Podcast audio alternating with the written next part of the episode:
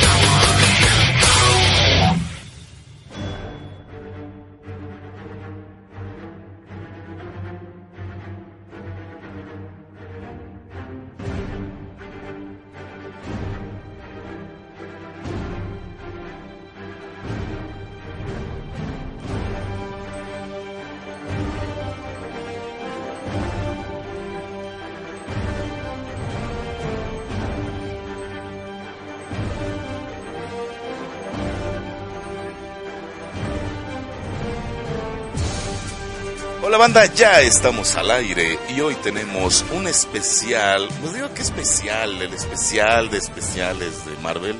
Eh, Porque, y si ustedes no se quedan a escuchar este programa, yo bañaré las estrellas con su sangre. Ay, güey.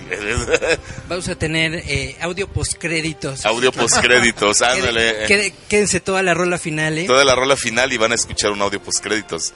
Vientos. Pues ya ya lo escucharon, déjenlo presento a mi querido amigo, La maldad encarnada. la maldad encarnada. Este, esa presentación te la tiene que hacer Julieta, así que luego. Porque si no, no queda. Ajá, si no, no queda. Eric Contreras Ayala, ¿cómo estás? Hola, ¿qué tal? Muy buenas tardes. Gracias por escucharnos un dominguito más aquí eh, en Ya de Metal Roboto. Y Ya, ya, Metal Roboto.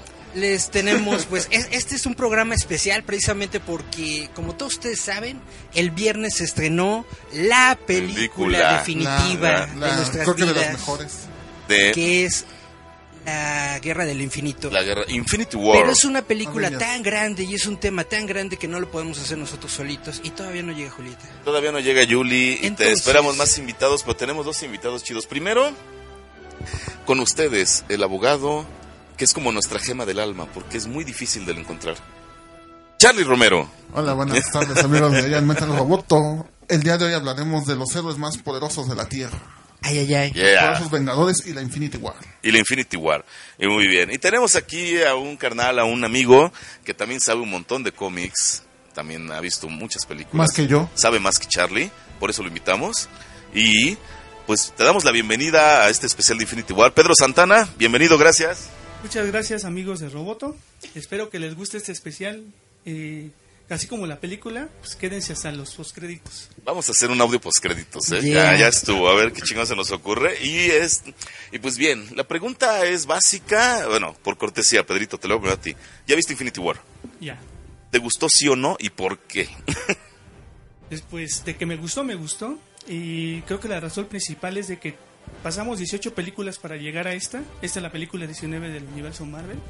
Y después de 19 películas, eh, Marvel nos ha mantenido en un camino en el que todo, todas las películas al unirse a esta, tienen toda una coherencia. Todo tiene un porqué. Y ahorita les vamos a explicar por qué. Charlie, la misma pregunta, güey. ¿Te Pues sí, gustó? no, ¿Sí o no? sí, ¿Y por qué? es épica de principio a fin. O sea, tiene un tiene un inicio muy chingón. Tiene un bueno, ¿cómo le podemos decir? Un cuerpo de película que nunca cae, nunca nunca tienes una parte aburrida, nunca Como el tienes cabuz. Ajá. No, no tiene un, o sea, nunca baja, sube, se mantiene, vuelve a subir, pero nunca baja, nunca decae eh, en toda la trama. Tiene un final muy épico, tiene, pues es épica, o sea, han sido, como dice Pedro, 18 películas para llegar a esta y con un final, con un, y te quedas con Ya espero el próximo año ver Avengers 4, ¿no? Sí, que de hecho yo pensé que iban a sacarnos el título de Avengers 4 al terminar esta. No. Pero no, todavía no. Este, ya ven que decían que no. Dijo, dijo el Kevin que no quería decir el título de Avengers 4 hasta después de que la gente haya asimilado Avengers Es 3. tres. Sí, debe de ser. Pues va, Don, la misma pregunta para ti, Eric. Obviamente, ¿te gustó? A ti sí sé que te gustó, Ah, sí, pero no, explica Eric, por qué. La película fue un película como como bien dice Charlie, yo también le comenté a Julieta en su momento porque la fui a ver con ella la película de que no hay ningún momento en el que se caiga. O sea, normalmente cuando tú ves una película, hasta las películas que más te gustan, siempre tienen como que una parte en la que Decae. decae un poco, ¿no? O la acción se siente medio medio baja. Sí. Como que te dan un respiro. Y aquí no, es dale y dale y duro y duro y jode, jode y por todas partes, ¿no? Como un bucaque por todos lados. Sí. de hecho sí. No, es que la verdad sí, bueno, yo tengo A que ver, decir, a mí, A no, a mí me encantó. Obviamente, para mí fue, este, sí tienes, es épica. ¿no? Y como dicen ustedes, no se cae la trama No, en ningún momento. Tiene, este, bueno, tiene la, la dosis de acción. Tano, ahora algo que sí me gustó ahorita hace rato, ahorita que Eric mencionó a Kevin Feige y estaba buscando esa entrevista para, como para mostrarles la captura, que hace años él dijo que Marvel como que siempre, o Marvel Studios, buscaba que la figura del héroe fuera la principal todo el tiempo. Dice, pero cuando llegue Thanos, vamos a hacer una película de Thanos. Sí. ¿Ustedes consideran que sí fue una película de Thanos? Claro. Completamente, completamente. Sí, no, pues es el actor principal de la película. Él es el conductor principal de la película. De hecho, de hecho, a lo mejor la película debió de haberse llamado Thanos y la Guerra del Infinito. Porque, pues, la película se la lleva Thanos completamente. O sea, para mí fue así, Thanos y los Vengadores. Sí, y la verdad los es que sí. Guardianes y Doctor Strange y Spider-Man. Pero aquí es Thanos. Aquí el principal es Thanos. O sea, buscando las gemas, este, recorriendo el universo, dándose en la madre con todos. Eh, algo que me comentó Julieta cuando vimos la película es de que ella decía que los poderes de los Vengadores como que no habían brillado, como que se veían muy muy medianos. Y yo le dije, no es que no hayan, no es que Brillado. sus poderes sean medianos, es que Thanos es demasiado mm, poderoso Thanos que los hace muy que, cabrón. que hace ver a todos esos personajes como si fueran cualquier cosa. Es como la nueva, arma- como en la las armadura de Iron Man. O sea, tú la ves y dices, no mames, está bien chingona, así, así, así. Pero pues no le hacen No ni cosquillas a. Thanos, ¿no? En las películas individuales tenemos eh, villanos de poca monta que derrotan de, en dos patadas, ¿no? Y al final todo sale, pues un final feliz y los créditos y bla, bla. Aquí no. Y es cuando te das cuenta de que realmente Thanos es una amenaza demasiado grande, demasiado todos grande. sabíamos De que el Este- título de los héroes más fuertes de la- del planeta sí es porque nada más es Pues del son del planeta. planeta. Pero hay una cuestión aquí, yo bueno, yo voy con varios amigos, algunos sí leemos cómics y obviamente incluso a la hora de pedir los vasos y eso, no, no, yo quiero a Thanos porque sabemos lo que representa Thanos. Bueno, yo quería el- a, a Spider-Man porque estaba bonita la figura, pero pues está agotado y me traje un Thanos. Bueno, pero Thanos es muy chido. Sí, se y la figura está muy Sabe- chida. sabemos lo que representa Thanos. ¿Sab- ¿Sabes también qué me gustó mucho de la película? Que la película tiene sus sus bromas, pero bien estructuradas, tiene sus Sí, es chascarrillos. lo que yo iba a- O sea, la película es como Black Panther. O sea, es es este es seria, pero tiene sus chistecitos. O sea, pero no toda la película es así. Porque yo en Rock Thor Ragnarok, y sí me gustó Thor Ragnarok, pero sentí que sí abusaron Ajá, a sí. ratos, ¿no? De, y, de la comedia. Y aquí la película mm, es seria, es medianamente oscura, pero y, pero tiene sus chistes, ¿no? Tiene, o sea, las partes graciosas que pues debe de tener una película, Oye, ¿no? pero hablando de Thor Ragnarok, no manches, ¿qué pasó con, con, con Thor Ragnarok? Todo, toda la gente que estaba ahí se murió. Toda. Todavía no, O sea, va- va- Eric, ah, hasta el final. pero básicamente... No, no, si echamos uno que otro ya, ¿Estás- bueno, pero aquel- El final de Thor Ragnarok. Ah, sí. Sí, que ya todo el mundo la vio, güey. Básicamente el final de, De Thor hecho, sí. Ragnarok se, se, se deshizo en el inicio de, De Avengers sí. Infinity War. Eso estuvo muy chido. Ves, Es que es un giro de, de, de- de tuerca muy cañón. Loki, Yo- o sea, yo Loki al principio también, o sea, a mí me sorprendió mucho Loki. A todos. A todos. Pero haz de cuenta, algo que le decía, bueno, y algo que comentaba yo con Alan Márquez, que es cineasta, ¿no? Le digo, yo sentía incluso, no nada más, eh, hasta como si tuviera un cambio de lenguaje a lo que hemos visto de Marvel. O sea, sí vienen sus chistes todo, pero ¿No sintieron como un aire, de- ah, es que no sé qué palabra usar, como pesimista toda la película? Y de o a lo mejor porque, a lo mejor y de porque hecho eso- nosotros leemos cómics, mm, no a sé. lo mejor, pero... Yo creo que más que pesimismo era el tratar de tener la forma de poder detener a Thanos para que no lograra el objetivo. Más que, pero por eso de alguna manera se sentía un poco tenso. Tenso, igual esa es la palabra. liberaba un poco la tensión. Pero en cuanto al hilo conductor que eran buscar evitar que Thanos consiguiera el objetivo, creo que todo se logró y lo que logramos también ver fue que todos estos personajes embonaron muy bien. No hubo un personaje No. que tú dijeras, este la está regando. No, Todos ninguno. estaban en lo que tenían que hacer, que era buscar tener a Thanos. Creo que fue lo que hizo que la película fuera muy entretenida, ¿no? Que no tuviéramos baches. Y aún así todos tienen sus traumas y sus broncas, ¿no? Pero, por ejemplo, bueno, Más que pesimista, yo creo que se sintió inevitable.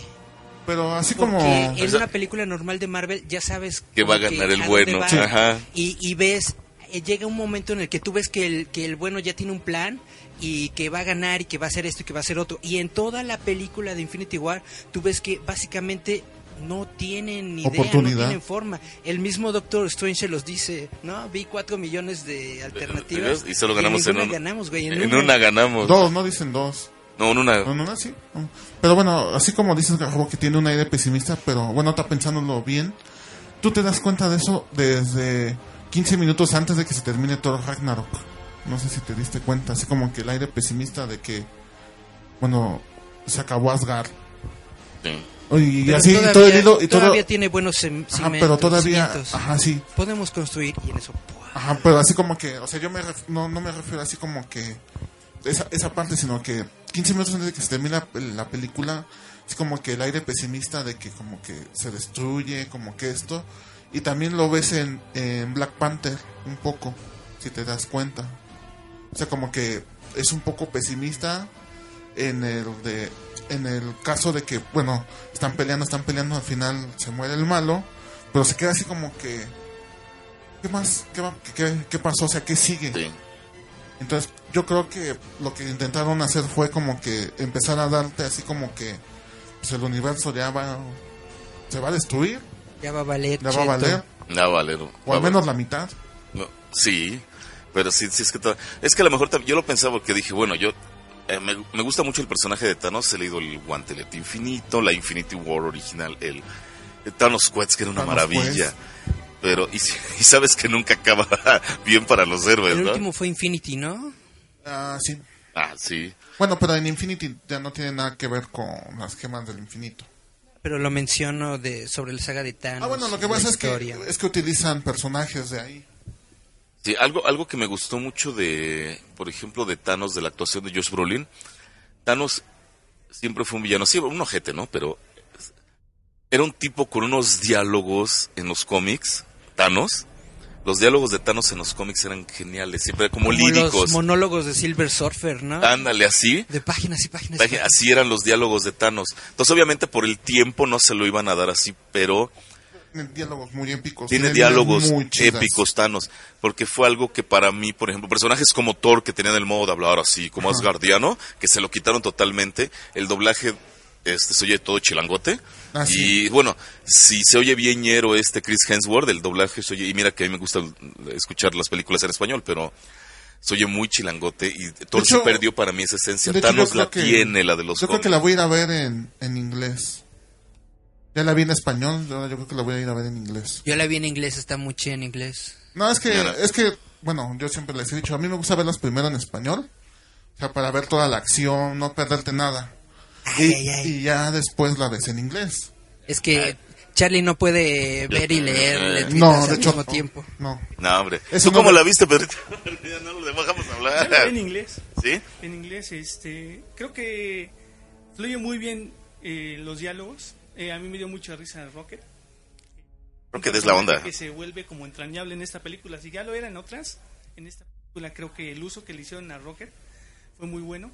No te imaginas con quién lo van a poner y cómo lo van a poner. Y como en la película se van haciendo como grupitos. Ahorita vamos a hablar de eso, pero está, veanla en el idioma que quieran. Simplemente nada más es este que ustedes quieran verla y, y el hilo. No tiene dónde se pierde el hilo.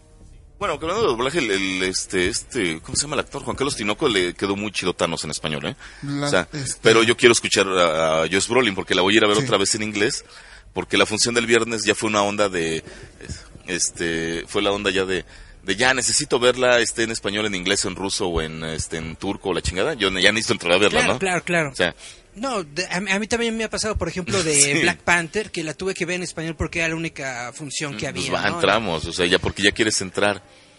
Y el pero a mí el desarrollo de, bueno, la actuación de la actuación de Thanos, bueno, de Josh Brolin, Por ejemplo, a mí Me a gustó mí me, mucho. a mí me gustó mucho la voz de, de Lalo Garza siendo Ebony Moe. Eso oye chido. le queda, fíjate, a pesar de que el personaje se ve muy diferente, Sí, sí. Sale Sí. Lalín. él era, es, Sí, no, o sea, me gusta la voz, o sea, me gustó cómo le quedó. Y le quedó muy chido, ¿eh? sí, ¿cómo, cómo vieron a la Orden Oscura? En español o en inglés, como Estuvo sea, ¿cómo la, ¿tú cómo la viste, Pedro? Creo que no nos esperábamos lo que nos dieron con esa, con esa interpretación de estos personajes de los cómics. Creo que nos dieron más de lo que se podía haber esperado, porque es la presentación y son un despapalle, hacen lo que ellos quieren, muestran el poder que, que se tienen. Y creo que la incorporación de estos personajes para hacer su primer vistazo en el universo Marvel cinematográfico, pues fue muy épico. Pues de hecho sí, vemos, o sea, de toda la Orden Negra, nada más faltó uno, un personaje. O sea, vimos a, Corvus a Glaive. Corvus Glaive, a Próxima Midnight, a Ebony Moe. Yo los vi muy caucásicos para que fuera la Orden Negra. De hecho, sí. No, de Sí. hecho, la, bueno, de hecho, si ves Próxima Midnight y es Micha y Micha, ¿no? Bueno, de hecho, sí le, sí le como que le quitaron, ¿no? Porque Corvus Glaive es un poco, eh, bueno, su tono de piel es un poco más oscuro. Pero probablemente lo hicieron así un poco más Pero claro Pro- por Próxima la... Midnight tiene una como un guante, Ajá. ¿no? Como de armadura, todo eso. No no me fijé, la verdad. A lo mejor sí lo tiene y no me di cuenta yo, pero yo sentí que, que le faltaban O sea, sí como, como que elementos. partes del, de o sea, los trajes, básicamente sí. se basaron, pero no lo Ajá, hicieron Pero bueno, por exactamente ejemplo, iguales. este, Corvus Glaive sí se veía igual que en el cómic, este, Ebony Maw. Bueno, Ebo- Ebony Maw nada más como una túnica así normal y ya, ¿no? Pero fal- bueno, también estuvo, bueno, siempre se me olvida el nombre del, del otro integrante que parece un troll, Ahí te hablan. ¿eh? Ah, no, no es Eric. No, tú, güey.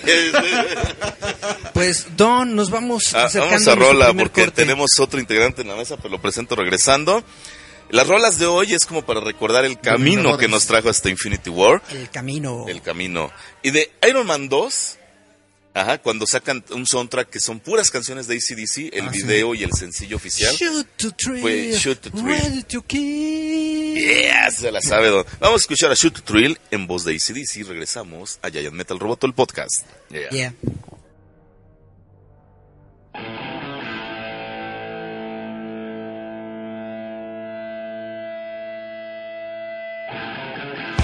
Estás escuchando www.radiouta.com.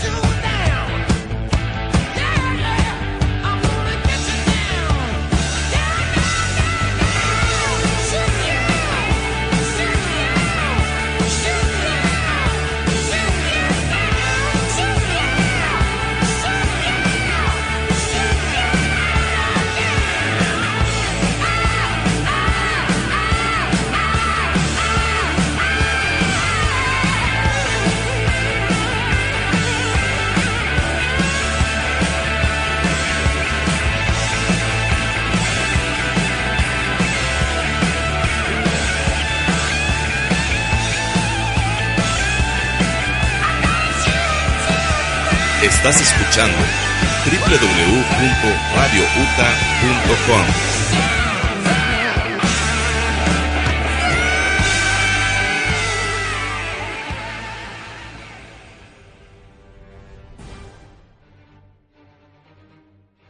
Estás escuchando www.radiouta.com. Cerveza artesanal Belcebú. Encuéntrala en todas sus variedades en Bar Uta Insurgentes. Insurgentes Norte, 134 en Santa María la Ribera. Este programa es patrocinado por Alter Plaza Uta Radio, con dirección en Insurgentes Norte número 134, Colonia Santa María la Ribera.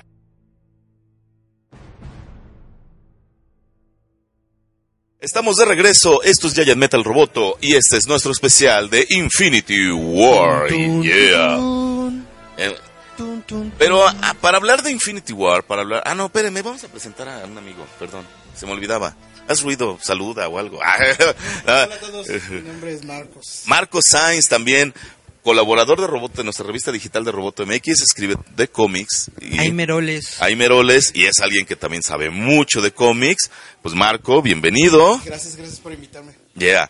Pero obviamente para llegar a, bueno, estas películas se basan en un universo de cómics y muchos de los cómics más épicos es, son los que ha protagonizado Thanos. Como de esta película la protagoniza Thanos, los cómics que protagonizaba Thanos son geniales y, y vale la pena hablar de ellos, de Infinity, eh, del Guantelete Infinito, de Infinity Gauntlet, de Infinity War, el cómic, de Thanos Quest. Y bien, y pues para darle la bienvenida a Marco, ¿ya viste Infinity War? Sí, la vi anoche, me pareció muy buena película. Muy buena. ¿Y qué tanto crees que toma de los cómics? Ya ves que luego el universo se toma muchas libertades, el universo de Como dices cine. ahorita, yo me voy a agarrar del chongo.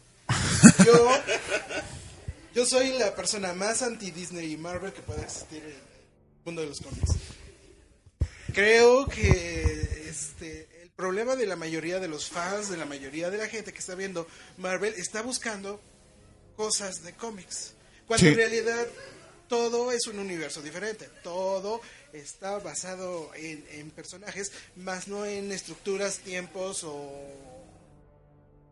mismos cómics. Sí. Ajá, es, es un es una historia muy diferente. Es este inclusive lo vimos ahora con, con Thanos. Thanos no es el mismo personaje de, De los cómics, no. Al, al personaje de la película. No sé si pueda decir spoilers. De rato. poquito a poquito lo vamos echando. Pero tú échale, échale. Sí, no, échale, échale, güey. A ver, a ver, vamos a Ah, no, a mí no me dejaron dar spoilers. Caes no, entonces no. Lo que me encanta de Thanos en los cómics es que es un hijo de de lo más Dilo, de es puta. un hijo de perra.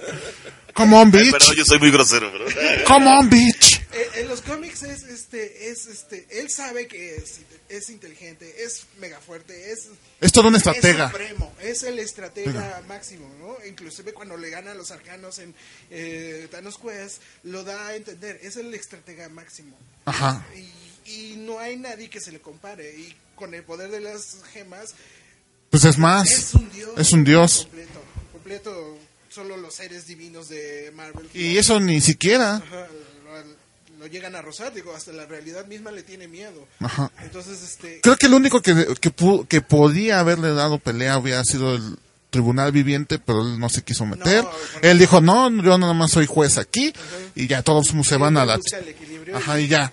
Y ve a Thanos como una fuerza para equilibrar. Ajá, y es como mismo lo dice, ¿no? Eh, tú eres, este, Eternity, bueno, es como la ley de la vida, Ajá. te vas a morir y este güey va a ser el nuevo. Sí, exacto. Y, y yo lo, en, los, el- en la película, y es un poco mi queja contra Disney, está humanizando mucho a los, a los villanos. Lo vimos en Maléfica, lo vimos en personajes de, de este, de del universo de Disney, lo estamos viendo en personajes de, de Marvel, como con Loki.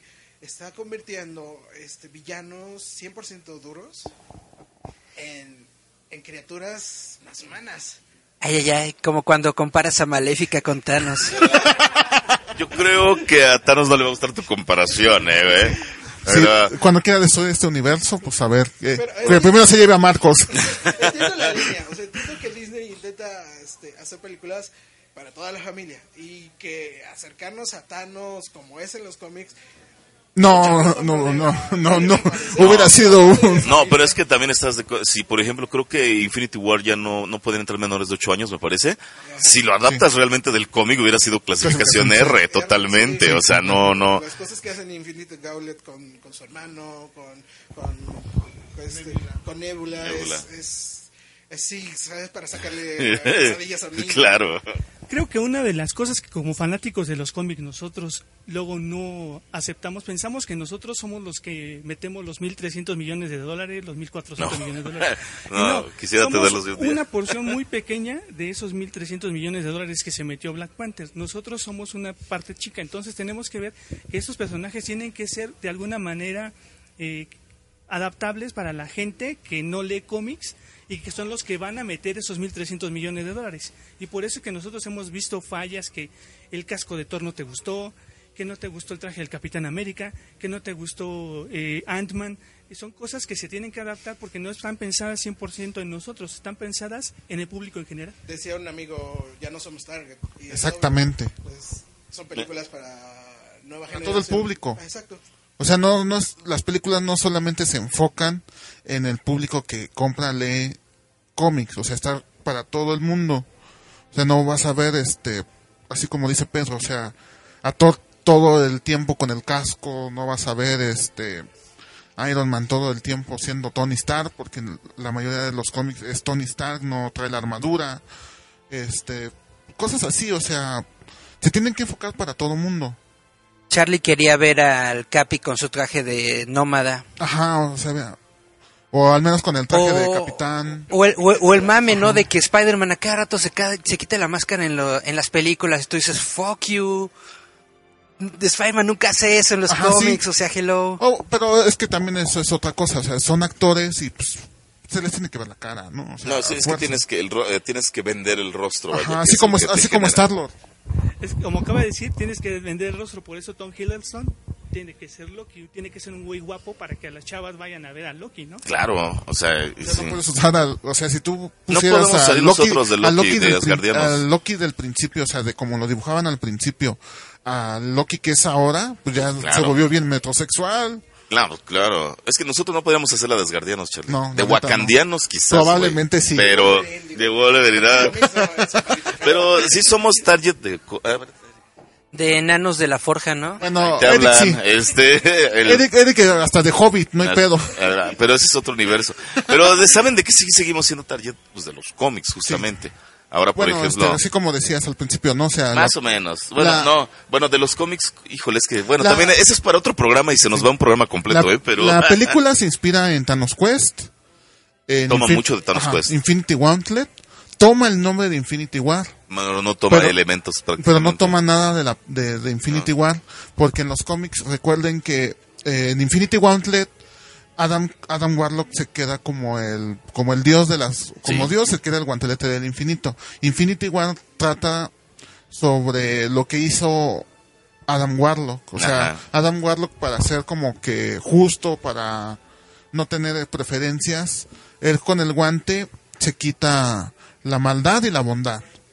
Entonces Infinity War trata sobre cuando pelea con el Magus. Con Magus, que viene es su... lado malo. Exacto. De eso se trata Infinity War. O sea, la pelea de, Adam Warlock contra el Magus.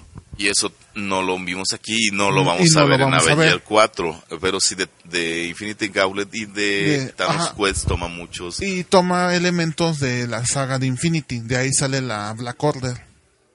Ajá, exacto. A ver, de esos cómics que mencionamos, ¿Cuál es acá tu... El que, el que más te gusta? A mí el Infinity Gauntlet. pero eh, ahí está la división. Hay una... Hay una parte que me dice que está muy fregón, porque las primeras tres partes las dibuja este, George Pérez. Y aunque el argumento sigue muy bueno, eh, ya lo que le dibuja a Ron Lim ya no me gusta. Que pues ya es cuestión de gustos, pero la historia está muy buena es de lo básico. Si no lo has leído, pues es de lo que tienes que eh, comprar ahorita que está saliendo prácticamente toda esa saga de Thanos. Este es de lo básico. Infinity Quest viene, no, ¿cómo se llama? Thanos Quest viene en el primer volumen que salió de Televisa. Ah, ahí lo pueden, pueden- vienen los dos números completos y son 40, son 98 páginas, 96 páginas que no pueden perderse también, o sea, este, también es de lo más recomendable que yo les diría de en cuanto a ese pedazo. ¿Tú, Marcos? Creo que han dicho todo. Digo, Infinity Gauntlet, este, para mí es lo último bueno que hizo Marvel antes de, de que viniera la saga de los clones, de que vinieran todas las pifias este, administrativas y de, y de guion. Creo que sí, como dicen, es, es, es épico, es, es este, tiene que estar en la biblioteca que cualquier fanático de cómics. Por ejemplo, bueno, de, de todas estas, a mí me gustan todas. A mí me encanta Infinity Gauntlet, me gusta mucho Thanos Quest, me gusta mucho Infinity, me gusta Infinity War. Yo no sé, como que no tengo un, favorito. Porque todas son, son parte de un mismo, de una misma serie, de una misma saga. Bueno, a excepción de Infinity que no tiene nada que ver, pero también es muy buena. O sea, los elementos, los personajes, todo es muy, está muy, muy chido, está muy bien llevado. Si tuviera que elegir, yo elegiría Thanos Quest. Porque Thanos Quest es, es como que el, el pináculo de poder de Thanos. Porque, porque en Thanos Quest la muerte revive a Thanos y le da más poderes. Entonces Thanos pasa de ser como que un villano menor a un villano mucho mayor. Y luego con las gemas del infinito se vuelve mucho más poderoso. Que es donde empieza Infinity Gauntlet. Pero mira, ahí en ese Thanos Quest, precisamente cuando él ya está enamorado de la muerte y él se da cuenta de que aún teniendo el poder más cabrón de todo el universo, aún con eso no le puede dar nada a la, a la muerte. La muerte no se la... no Eso es lo que a mí más me gusta o me fascina de, de la historia de Thanos. Y es lo que más me gusta del guantelete infinito. Yo siento que en su esencia se trata de una historia de amor. Es una historia de amor no correspondida entre Thanos y la muerte.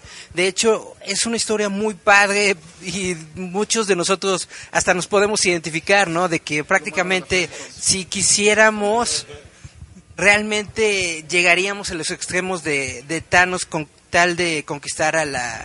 Es la historia al- de Friendzone definitiva. Pero, bueno. Literal, literal. Y mientras que este elemento quedó fuera de la película, o sea, completamente parece que no existe Lady eh, la encarnación de la muerte dentro del universo cinematográfico de Marvel. De todas formas, me gustó mucho el arco y la manera en la que explican por qué Thanos quiere pues destruir a la mitad de, Del universo. de- del universo, ¿no? Pero sí, en esencia, eso es lo que a mí más me gusta de la historia. El, Pero bueno, la que- muerte y la entrega de Thanos hacia la muerte y ya después cuando ella le, le corresponde, cuando ya lo, lo revive y le, dice, Quest. y le dice, bueno, está bien, este, te voy a dar pero, cinco minutos Es que es algo que. en lo oscurito. Pero es, pero es algo que también se, se explica en Infinity Gauntlet. O sea, la muerte le pide a Thanos que mate a la mitad del universo. Así. Así. Y el sí, sí. Ajá. Pero lo que, pero lo que no se dan, pero lo que Thanos no se da cuenta al buscar las gemas es que él iba a ser mayor, si iba a tener un poder mayor, iba a ser mayor que la muerte. O sea, lo que buscaba la muerte es sí, quiero que tú y yo así como que tengamos algo, pero siendo iguales. Ya teniendo el guantelete, Thanos se vuelve Un dios. un, algo mayor, algo superior a mayor, ella. sí, claro. Entonces ella se da cuenta que no puede tener nada con Thanos. Thanos quería ser el, el igual de la muerte, por eso busca las gemas y después resulta que Pero es se da cuenta que mayor no, que la muerte y entonces la muerte le dice, ¿sabes qué? No, No, porque... No, tú pues estás no". más- tú o sea, más- básicamente ahora ya la muerte Sí, estaba... Se vuelve el universo completo. Exacto. Incluso Sí. él podría matar a la muerte. Y precisamente esa es la razón por la que Thanos se deja vencer, porque Thanos se deja vencer.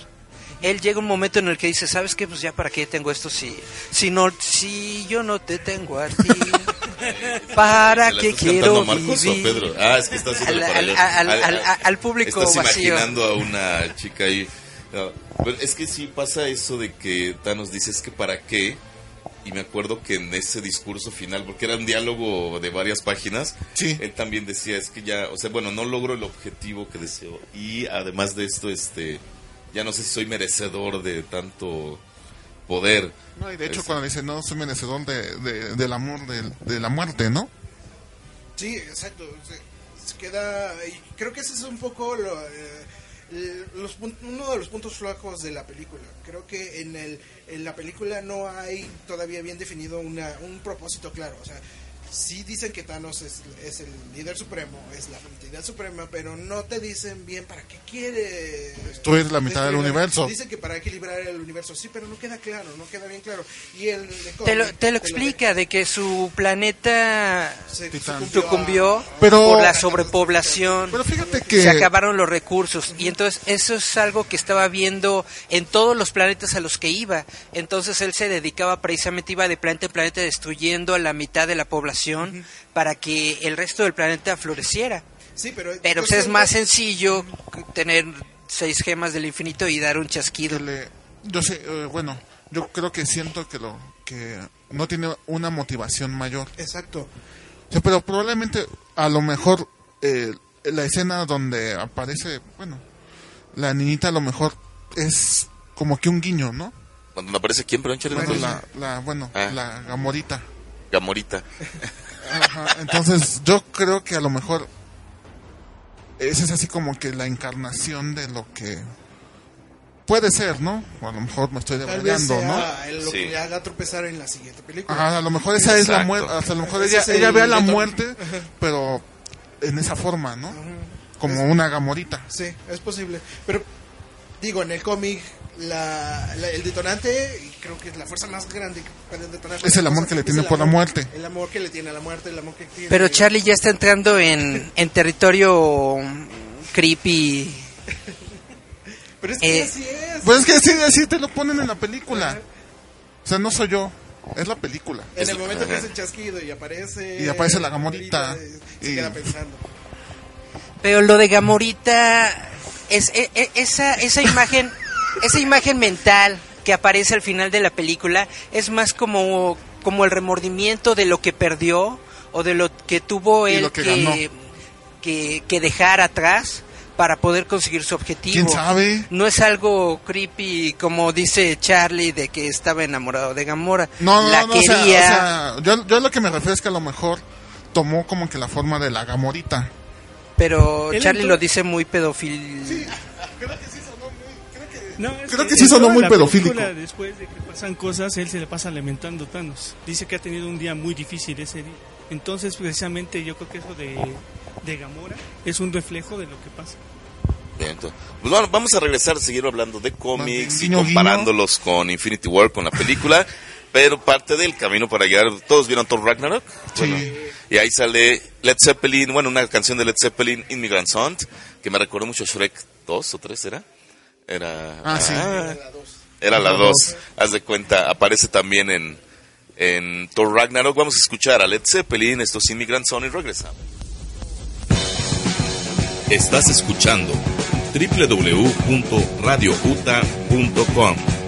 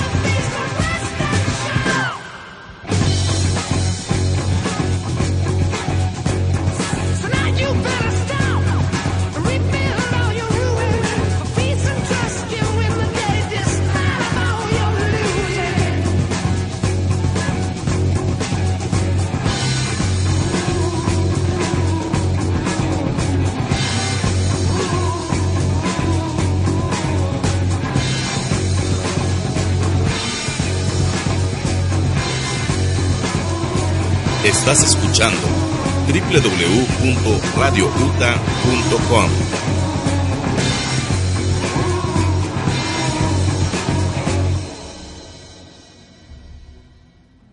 Hola amigos, yo soy Charlie Romero y nos están escuchando por Radio UTA. Este programa es patrocinado por Edura, Educación Rural UTA.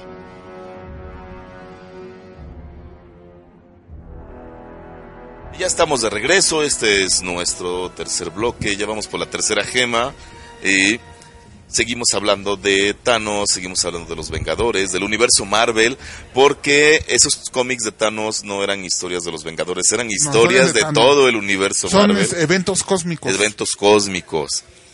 Pero Así son es. tan comunes que aburren.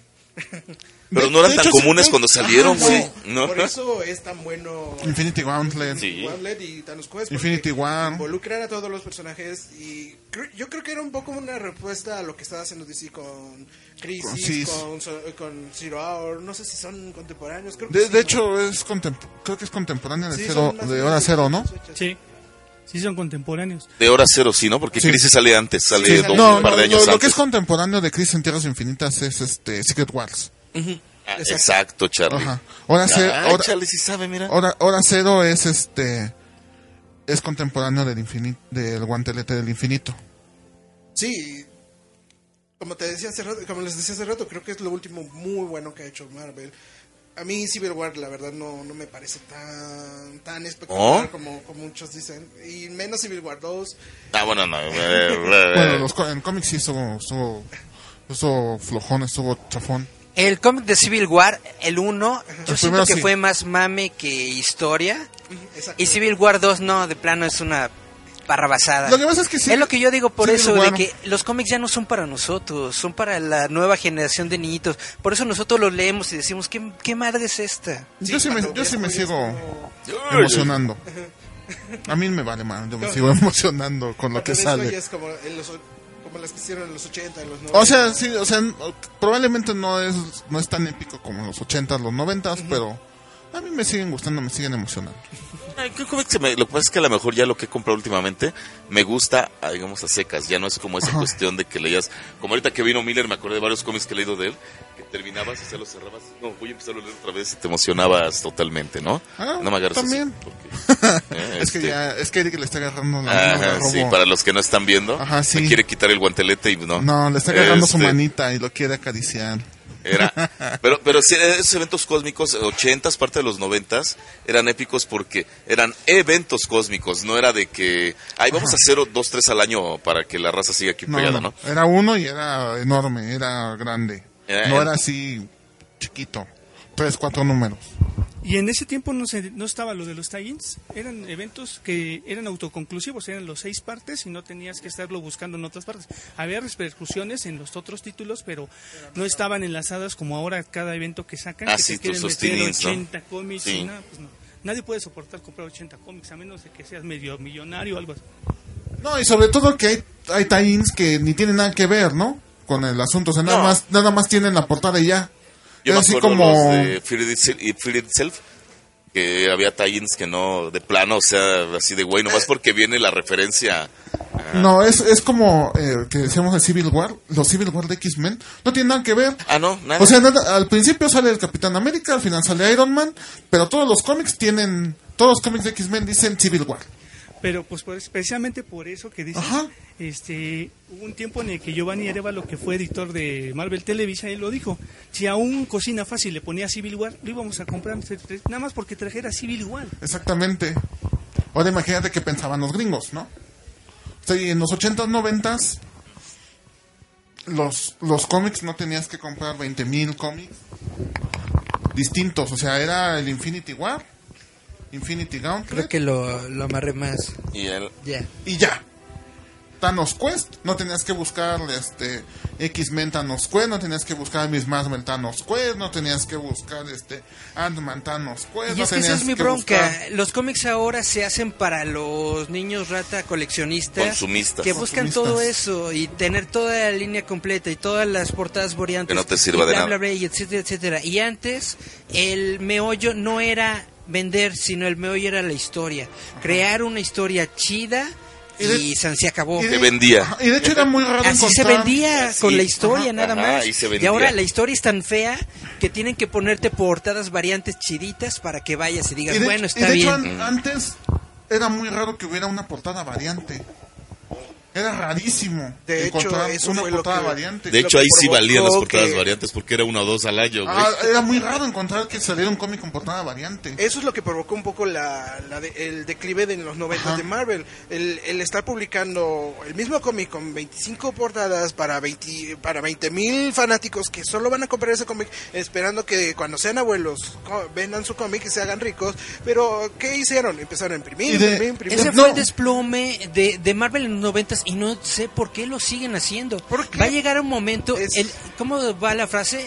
El que no conoce la historia está destinado a repetirlo. Eso es lo va a que llegar un momento en el que esta nueva Disney. Esfera, burbuja de, de, de cómic va a reventarse otra vez y otra vez estos cómics eh, van a, se van a devaluar y la gente va a querer venderlos para sacar sus ganancias y se van a dar cuenta de que no valen lo que ellos creen. Es lo que está pasando un poco con Disney, que está repitiendo un poco la la, la, este, la fórmula, pues porque le está funcionando con series de televisión, con otros personajes, pero no va a funcionar con cómics porque ya ha pasado. Sí. Fue tal el declive de Marvel en los noventas que hubo un punto en el que Michael Jackson estuvo a punto de comprar Marvel. Ah, sí, Sí, eso sí me- justo cuando- Y era- iba a haber tours para niños. Sí, eh. pero, pero fíjate, este, de, de hecho, tú, tú, encont- tú en los 80 90 encontrabas como que la portada variante, pero muchas eran reimpresiones que salían con una portada aparte. Y esa portada era parte del, del cómic de, o sea, era una ilustración de adentro. O era la misma portada, pero en azul, o en rojo, o en verde. El cinismo de los noventas eran las portadas con holograma. Ah, sí. Eres ese, ese, cuando yo era chavito, ese era nuestro mame. Uh, Teníamos no que tener la portada con holograma. Yo tengo cuatro X-Men Eh, de... No, yo- fatales. Yo, yo tengo toda la colección de portadas de. Spider-Man. O sea, sí, Este, sí, yo caí, las de Spider-Man. estuve ahí. Sí, esas... La de Pero- la Spider-Man de, de este ¿cómo se llama? De Dan Jurgens, el Sí, Wolverine, esas- el Wolverine también, este ¿qué otras? Habían varias, ¿no? Sí, más que... eh, la mayoría eran X-Men. Ajá. Yo que recuerdo... Porque es lo que se más se vendía en los 90. Ah, en los 90, exacto.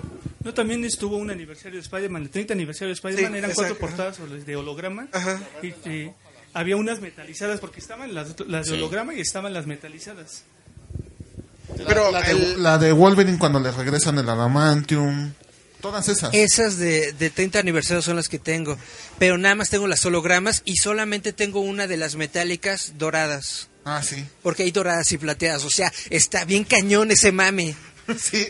Bueno, lo único positivo de eso es que con esta crisis, Stan Lee tuvo que vender los derechos de los personajes a las casas productoras y tenemos películas que terminaron Mal. en el universo Marvel. Eh, que estamos- y, eh, y ahorita la- estamos Que son eh, horribles. hablando de eso. ¿Son horribles? Ah, no, pero las películas, o sea, por ejemplo, Electra, este, las de cuatro, las Electra, de cuatro Cuatro fantásticos. Fantásticos. Tuvimos Blade, Hello. Pero Blade es Pero buena. Blade- pero Blade Las es dos- buena, Las sí. dos primeras Blade son Sí, las buenas. dos primeras la son muy buenas. regular zona. Ajá. O sea, las dos primeras Blade son, son muy buenas, pero por ejemplo, Ghost- las dos de Ghost Rider, este, Electra, Solo rescatables Blade, Electra es horrible. Daredevil. Daredevil. Daredevil, y eso más o menos. Más o menos. Más o menos. A mí sí me gustó. La Está- primera está sí, fea, pero, me ya gusta. lo que siguió ya no. Bueno. Electra y... Estamos ahorita en esta etapa en la que podemos ver muchas de esas películas, pero en los 80s yo recuerdo unas de Capitán América. Capitán América con una moto, un casco. El, el, el escudo transparente, ¿no? El escudo Sí, transparente. El escudo transparente. Es que esa iba a ser una serie de televisión, pero pues a la Con gente las no le orejas de gustó, hule. Y ya. Hubo una de Howard the Dog. ¿Quién se imaginaba que iba a haber, en vez de una de Spider-Man, una de Howard the Dog? Producida por el mismo Lucas. Producí, no manches. Era. Y ahora ya es un producto. Creo que las disfrutas más ahora porque te da. Te da- so- so- sí, el humor involuntario, ¿no? son, son tan malas que son buenas. Ujú. O sea, y ya ha pasado el tiempo y siguen, entonces la sigues viendo y dices, no, es, es tan mala que me entretiene. Pero mira, Sí. gracias a las películas de Blade fue donde recuperaron el interés en hacer películas. Vieron que sí había dinero y... y de Blade fue el que- y todo lo que hemos tenido hasta ahorita. Blade fue el que hizo ver a los estudios de que hacer Sí podía ser películas de de cómics serias para adultos, Ajá. sí, sí, sí, sí dejaba y, y sí podía ser este pues, Redituable. y redituable. Blade fue, fue, fue el que el que ayudó, pero yo siento que el que generó el blockbuster moderno del cine de superhéroes Batman. fue la trilogía de Sam Raimi Ah, de Spider-Man. sí, bueno. allí fue Spider-Man 2 fue es tan buenísimo. fenomenal el éxito de la de Spider-Man 1 y 2 que los estudios dijeron, wow, tengo También que X-Men meterme ese 2, ¿no? mame, tengo Sí, que hacer exacto. películas. Sí, entre X-Men 2, X-Men 2, Spider-Man 2. Spider-Man 2 y luego vinieron, vino Sí. la primera de los Cuatro Fantásticos. Que- Pero eso que pero- estaba feita, pero pero pues al menos, ¿no? que- que es- Las cuatro fantásticos son geniales. La de Silver Surfer a mí me gusta mucho. es sarcasmo, ¿verdad? No, Sobre todo donde sale Galactus, ¿no? Ajá. Eh, Pues, una nube, era un una nube, era un, un- como un pedo. Era un, un pedo cósmico. Un pedo cósmico. Un pedo Era- cósmico morado. Era este. Es la mala digestión de Divinity. La mala digestión. de- La mala digestión de Jack Kirby que vino del, que De- vino de la tumba. No, no manches. era- Pero creo que ahí podemos entrar en un debate. ¿Qué prefieren? ¿Un Hulk en CGI o un Michael Chikris este, con su botarga de la mole? Yo prefiero, a mí... A Lou Ferrigno. Fanático eh, A lo ferriño verde. Ah. duro de Ang Lee y de su Hulk. Creo que... Es sarcasmo, ¿verdad? No, ¿Es sarcasmo, Marcos? No, ese es en serio. Es Creo muy que buena película. Ang Lee- Le quitas, le, le- le quitas a los poodles mutantes. Quítale a los poodles mutantes y es una película genial. Es, es como Iron Man 3, quítale al mandarín y también es pero una muy buena película. Salen en el cómic. De hecho, sí. Sí. Sí, bueno, sí, tiene razón, ¿eh? Sí, sale Lo en el cómic. del- del estilo de Ang Lee es que supo plasmar las, las, este, las viñetas de cómics en tomas, en cuadres, en, Ajá, sí, o sea- una página de cómic en, este, en una Y fue lo que hicieron en la primera de Fantastic Four, ¿no? Ajá, exacto, pero no lo hicieron tan bien como lo hizo Ang Lee. Ajá. Hasta, hasta eso, ah, lo que dice Marcos está bien, o sea, lo que hizo Ann Lee estuvo muy chido, pero ya toda la película fue una basura. Pero nos quejamos mucho del, de- del, este, del, del Hulk de CGI y vemos el de Ragnarok y no dista mucho de... de- hecho, está-. Son casi iguales, verdes, gigantes, casi fosforescentes. Ne, yo prefiero a Lu Ferriño. Tenía- bueno, pero también esta- eh, ya en esta época, por ejemplo, usar un... O sea, Hulk, ya sabes, tiene que medir más de 3 metros, ¿no? Sí, y obviamente, no, pues ni que modo que así. pongas a quién. A Lu. Lo de, la, lo de la botarga de... Pero este Pedrito hace mención a la botarga de Michael Chiklis. O sea, ¿a alguien le gustó? ¿A ti sí? Yo siento que estuvo bien para la primera película, lo hubieran evolucionado para la segunda. Ya vimos el cuate este que sale en Thor Ragnarok, que es el cuate que es de piedra. Yo creo que iba una evolución en Sí. ese estilo. Es una misma botarga, solo que ya evolucionada. Se ve todavía un poco mejor. Pero es que hay que darse cuenta que en, que en, en la de Silver Surfer se gastaron todo el presupuesto en hacer la Silver Surfer. Cierto. Tiene, tiene, tiene su carisma, los efectos físicos en pantalla tienen como que ese dejo de nostalgia, por si tú lo quieres ver, que te dice, ah, mira, está padre, está bonito. Y la, la botarguita se veía chida, se veía, Sí, no se veía mala. piedra.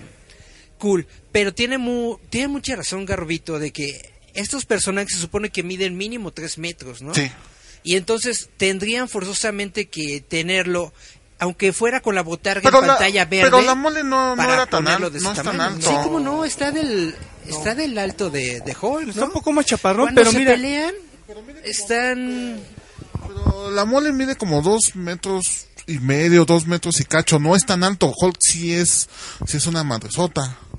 Thanos es, crece es digital, según su- una parte se ve que es digital, y sí le pueden dar la dimensión para que se, se vea del tamaño. También hemos visto a Gandalf, que es un personaje enorme, hemos visto a Frodo, que ha visto, hay un enanito disfrazado de Frodo, y en las tomas de cerca Sí. pues, es este el actor. Entonces, Inclusive en las últimas del Hobbit y la última del Señor de los Anillos son personajes reducidos de tamaño. Lo único que se hizo, se hizo en CGI es este el enanito hacia las las este ¿cómo se llama? las tomas reales y sobre de ellas este ponían el dibujo de digital de, de alguno de los hobbits, de los actores este en tamaño real. Solo los reducían en tamaño. entonces yo creo que pues ahorita con lo digital sí se pueden hacer el ajuste de los tamaños de los personajes y este sin bronca, todo quedaría muy bien hecho. Pero sin caer en las estupideces que hicieron en Fantastic Four. La última, ¿no? Ah, en la de Michael B. Jordan. Ajá, sí. O sea, sin caer en, en esas estupideces, o sea. Sí, güey.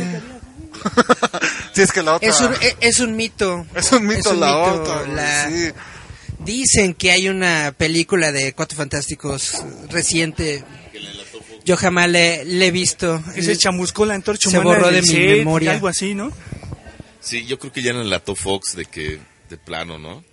No. No, sí, pero, o sea, lo que hicieron en esa, en ese mito urbano, con la mole estuvo horrible y Creo que hay de espantosa. ajustes de personajes, ajustes Sí, de eh, personajes, neta o que sea, sí, güey. pues Sí. Y por eso es lo que yo digo de que no sé por qué hay gente que, que le mete hate a películas como Infinity War cuando sabemos que venimos de una historia de películas de cómics que nos han dejado con una sensación bastante ojete porque estuvieron muy gachas. Y entonces vemos una película genial como, como Infinity War y hombre, es para disfrutarla, es para decir, Ah, sí. qué bueno que tenemos cine así, qué bueno que le están metiendo Es la mejor- ganas, es la mejor bueno época le para ser el ñoño. presupuesto. O sea, yo ya quisiera, cuando yo era un chavito de 10, Sí. 12 años, tener las películas que tenemos ahorita. O sea, estamos en la época dorada del cine de, de superhéroes. Ser y que dure lo que dure y que sea lo que tenga que ser porque es genial. Vientos. ¿Vamos a rola o todavía? o bueno, vamos a rola. este, ahora, esta es de Guardianes de la Galaxia, de, de la primera, no del volumen 2, que a mí son de las que más me gustan. Uga chaca, Uga, uga, chaca, uga, chaca. Vamos a escuchar a Blue, a Blue Sweet, esto es Who Get a Feeling, y regresamos a Giant Metal Roboto. Va, Charlie, Uga, chaca, Uga, uga, uga, chaca. Estás escuchando www.radiouta.com.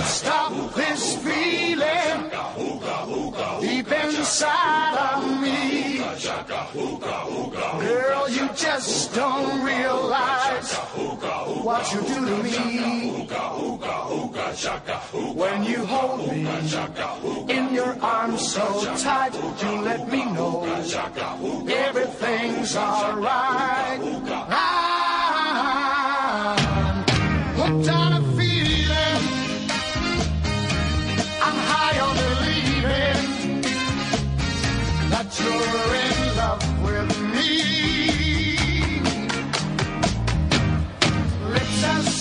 sweet as candy. Its taste is on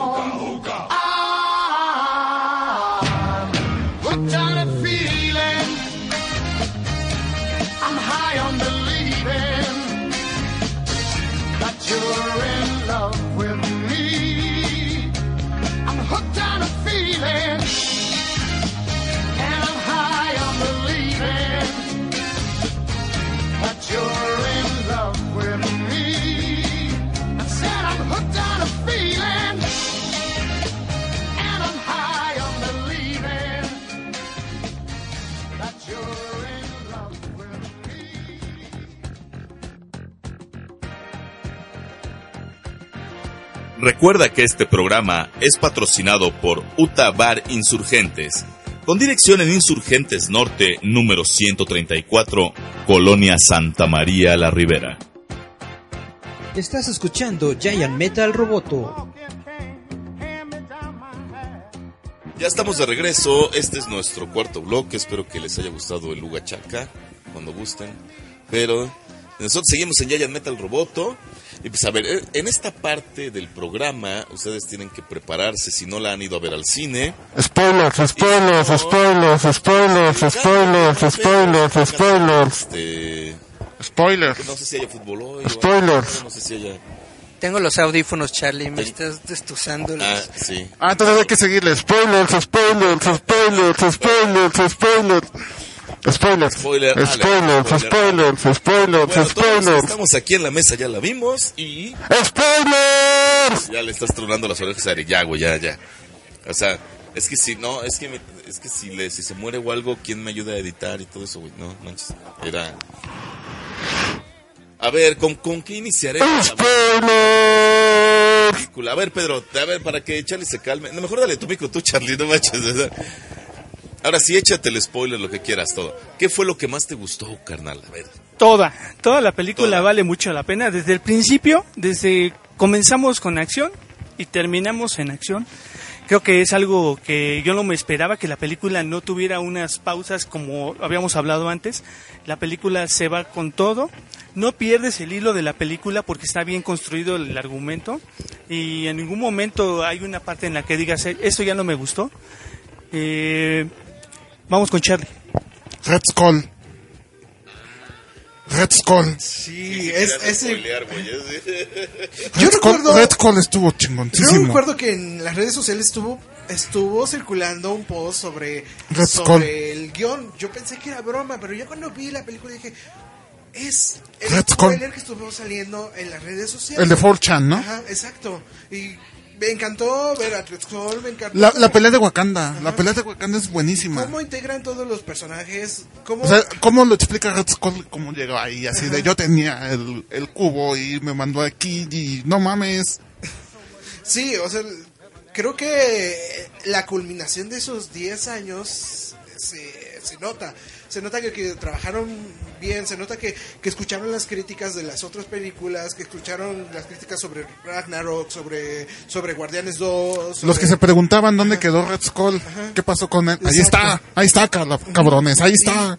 Y el resultado es, es un guion bien, bien formado, una, una narrativa secuencial muy bien lograda y tenemos una película magnífica. De verdad, creo que es la mejor película. Lo que- de Hulk, que ya no quiere salir a pelear. Ah, sí, eso es muy chido.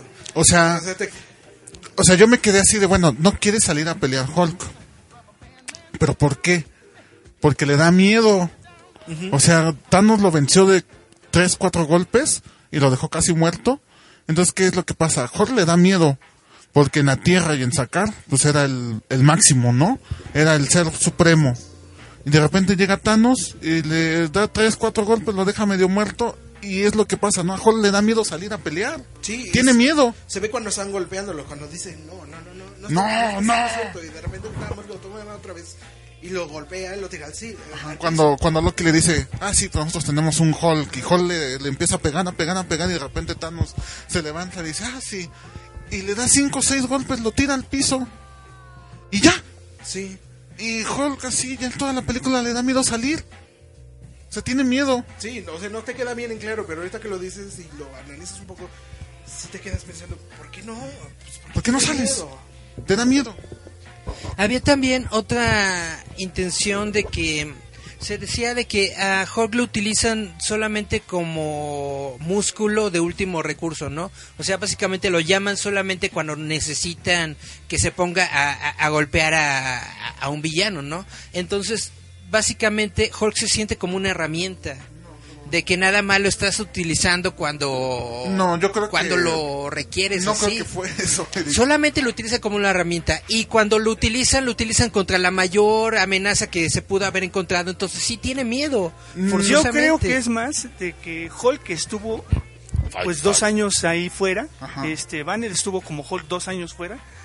Yo creo que algo de su mente bloquea a que salga Hulk otra vez. No. Después del tiempo que estuvo Banner fuera de, No de creo, controlar el cuerpo. porque si te das cuenta cuando, cuando llega Ebony Maw y el otro a pelear y le dice, bueno, a ver, vamos, a ver, ponte verde. Y de repente Hulk le dice, no.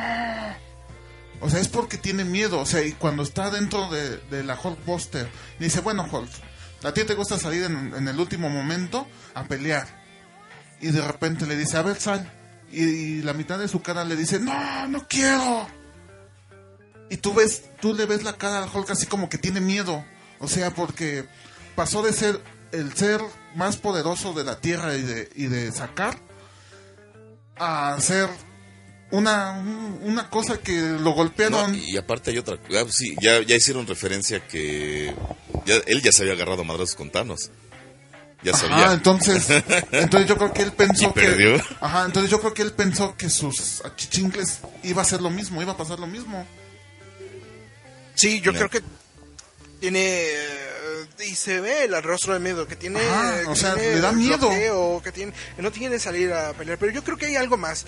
O sea, A lo mejor, dice- ajá, a lo mejor es algo así, ¿no? Que dice Banner, tú que y yo, tú y yo tenemos algo que discutir, el ¿no? tiempo que estuvo este encerrado Banner en Shakar y que solo so- solo era Hulk. Desde que terminó Age of este hasta Ragnarok que no no sale Banner y entonces hay algo ahí que no le pareció a Hulk y por eso no quiere tampoco salir. Aparte del miedo, güey. Ajá, sí. se nota cuando están peleando la primera vez con Thanos, que se ve O sea, la, de onda, no- ajá, no la, cara, qué- la cara que pone cuando está tirado en el piso sangrando. Sí. Así de, no mames. O sea, como que se da cuenta de que él no es el ser supremo. Sí, Pues exacto. es, es algo muy interesante lo que están haciendo con Hulk. Sí le están dando una evolución al personaje, que esto es algo muy padre. Desgraciadamente no pudimos verlo en una película individual porque los derechos están este, Peleados desperdigados por ahí en, en- en Universal, creo. Con Paramount. Con Paramount, sí. De De, Hulk. de Hulk. Pero sí, este es un personaje muy bueno, muy interesante y ojalá se le dé una conclusión a esa a ese problema que tiene con Banner en la siguiente película, en Avengers 4. A lo mejor se llama Avengers 4, la cruzada de Hulk. Eh, pues también la pelea, la pelea en Wakanda estuvo genial, ¿no? A mí lo que me incomoda un poco en, en los cómics, ya, ya había dicho yo que el universo de cinematográfico no es el mismo No, en los cómics, no. pero me hubiese gustado ver al Doctor Strange más como es en los cómics. Ajá. El estratega, el que estaba... Pero la pelea que tiene con Thanos es... Es genial, Es sí. genial, o sí, sea. o sea, cuando lo ves enfrentándose él solo a, A Thanos. a Thanos, sin miedos y, y- Sin nada, o sea, retándolo. ¿Sienten ajá. que usó todo su poder, Doctor Strange. Sí.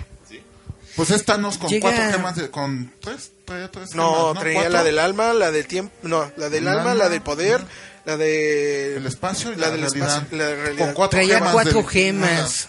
Y eh, eh, es algo también que, que estaba comentando Julieta que dice, yo pensé que Doctor Strange era aquí, acá, este, la piola del universo. No. Yo le digo, güey, sí lo es, Pero se está enfrentando con Thanos con cuatro gemas, o sea, hello. Y es como dicen sí al lo ves que está luchando muy cañón. Y es como dicen al principio, ¿no? Es Thanos y ya tiene dos gemas del infinito. Es el ser más poderoso del universo. Ahora imagínate con cuatro. Y solo con el Doctor Strange. Ajá, y, y teniendo la gema de la realidad y del espacio. Pues por eso venció a Hulk, porque al principio de la película ya traía una gema. Dos. Sí, con una gema. Traía dos. Así ya traía dos. Traía la, la, la gema del poder porque, porque destruye a Sandar. Y después la, La, la- de, la- la del Tesseract, a la sí. del tercer acto. Entonces, y ahí es ya cuando se quita la armadura y tú dices, ya, ya, le- ya le vale todo, ¿no? Porque Sí. ya es muy poderoso. Él mismo se da cuenta y se quita la armadura, ¿no? Y como habíamos dicho anteriormente, pues Thanos se vuelve el protagonista de la película. Totalmente. Y, y todos los personajes empiezan a girar en torno a tratar de detener a Thanos. Eh, hace unos meses se soltaron unos pósters en los que veíamos equipitos de personajes. Y esos equipitos que se ven en los pósters, ya verlos en la pantalla actuando juntos y personajes muy disímiles, ¿no? Es- vemos a el, el Doctor Strange con Iron Man, vemos a Thor con Rocket, Sherlock, y, este, Sherlock. con este, Groot.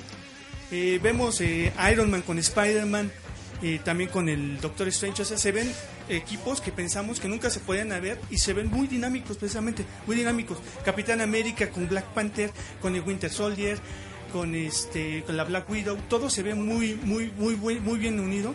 Y solamente, pues, de todos los universos cinematográficos que hemos visto hasta ahorita, pues, hay tres personajes que no salen en la película. Este, pero básicamente te explican ahí por qué no salen y creo que todo este fluye muy bien. Por eso te digo que no hay un bache en la película. A mí me encantó cuando el Winter Soldier levanta a, Gru- a, a- a Rocket, ¿no? Y, Sí, y empiezan a- Eso está muy A, a mí también lo que me gusta es cuando le dice, este, a ver, liebre, ayúdame. Toda Rocket, ¿no? Los Y- chistes. Y, Rocket se voltea y le dice, y se queda así como, ¿qué? Si Peter Quill me dice que soy un mapache. Los chistes y Rocket este, tratando de comprar las armas. No, o, siendo sea, to- o, sea, la- o sea, también, también cuando llegan a Nivade- Nivadelir, Ahí. Thor- y Thor así de, no, pues yo voy a encender la estrella de neutrones. O La sea, también se ve muy... Y, y, y Thor es muy, muy divertida, muy buena. El momento en el que Groot de adolescente ya se vuelve machito. Ajá, sí. O sea, ve el sacrificio de Thor y dice, no, yo también me tengo que poner al nivel y da su bracito para, para el martillo y ya en la pelea ya se pone a pelear Ah, y sí. todo y ya lo ves aquí dinámico porque básicamente era como un millennial desinteresado, ¿no? En su, Ah, en su en su videojuego, tablet sí. y de están todos pronto... ahorita con la tablet o el celular. No nada más los millennials, son, pues, digo, no, yo digo hablo por mí. no. Era- O sea, sí, la, la dinámica entre los equipos, ¿no? Como dice Pedro. Ver a, ver a Thor con Groot y con Rocket. Ver a Iron Man, Spider-Man, Doctor Strange, Star-Lord, Drax y Mantis. Mantis. O sea, ves el equipo del Capitán, el Capitán, Winter Soldier, Black Panther, Black Widow, War Machine. Wanda, ¿dónde dejas a Wanda? Pues no, bueno, pero Wanda y, Visión. Wanda y Visión como que ellos Oye, fueron aparte. Visión, su, digamos, la, la parte que le toca vivir Ah, sí, y no. cómo termina. Estuvo muy loco. También Pero a mí algo- lo que me gustó Oye, fue, fue a Wanda. A Wanda le dieron un No, power up bien loco.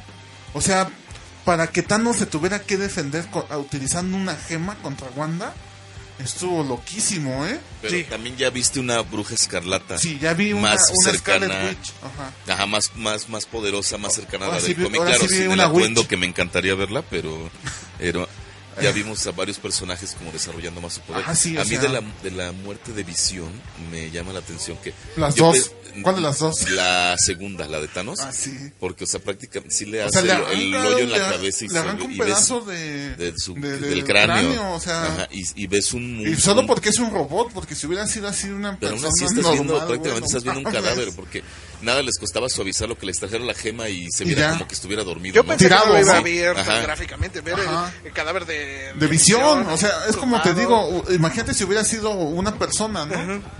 Oh, ahorita ustedes estaban diciendo sobre la, la edad de la película, ¿no? Que era para personas de 13 años, una onda así.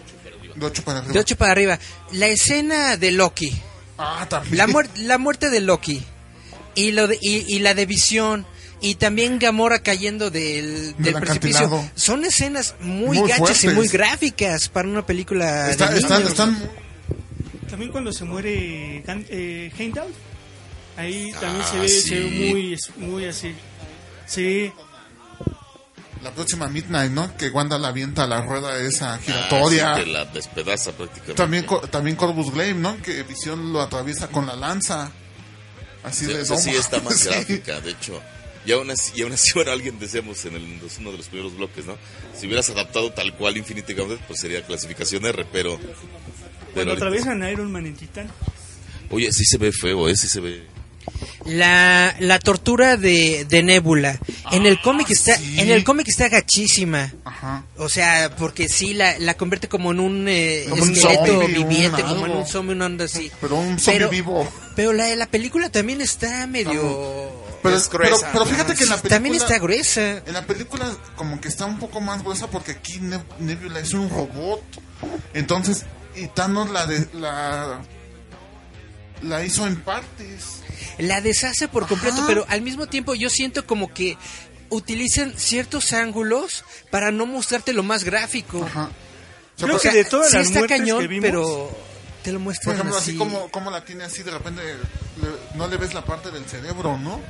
O sea, no le ves ciertas partes a Nebula. creo que todas las muertes que vimos, la que se puede decir que fue la más tranquila, fue la de... ¿Loki? No, la de Gamora.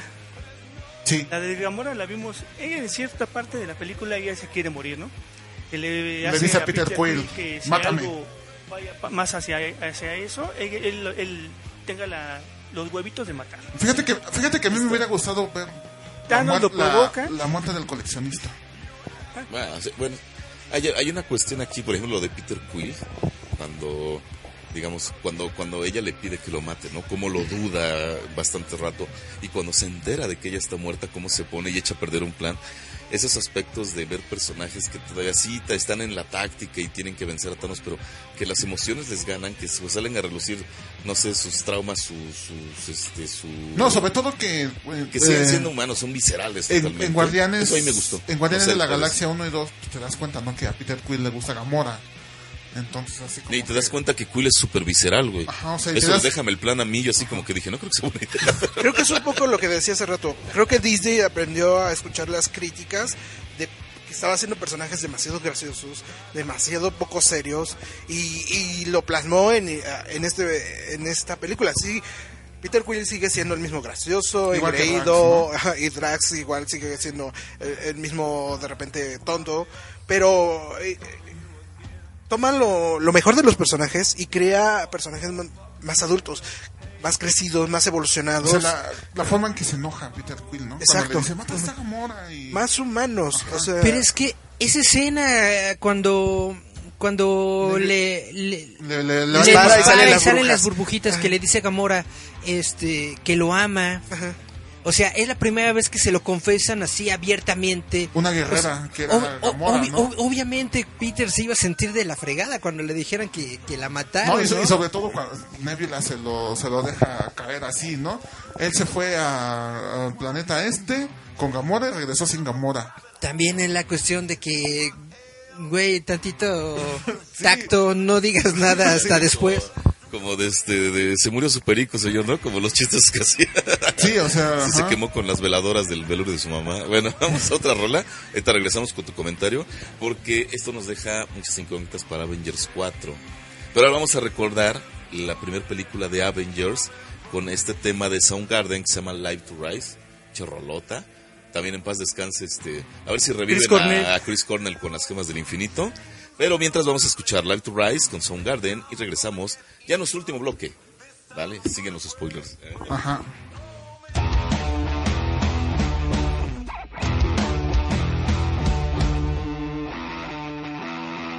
Estás escuchando www.radiouta.com.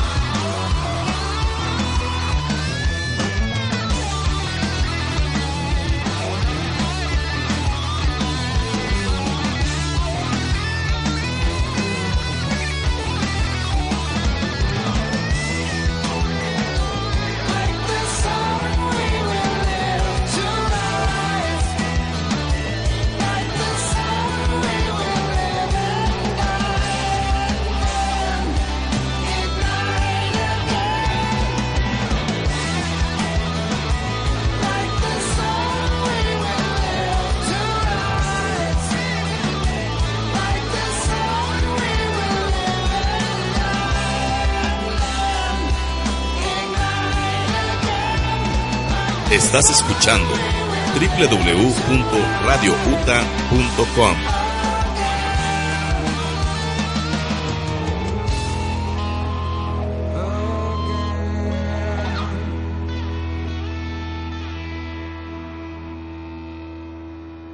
Estás escuchándonos por Radio UTA.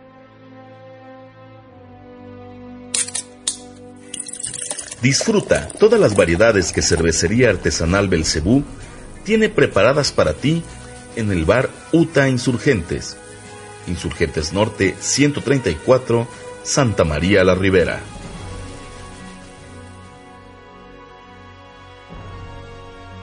Este programa es patrocinado por Punk Star Coffee, café de altura, café Alter Ground.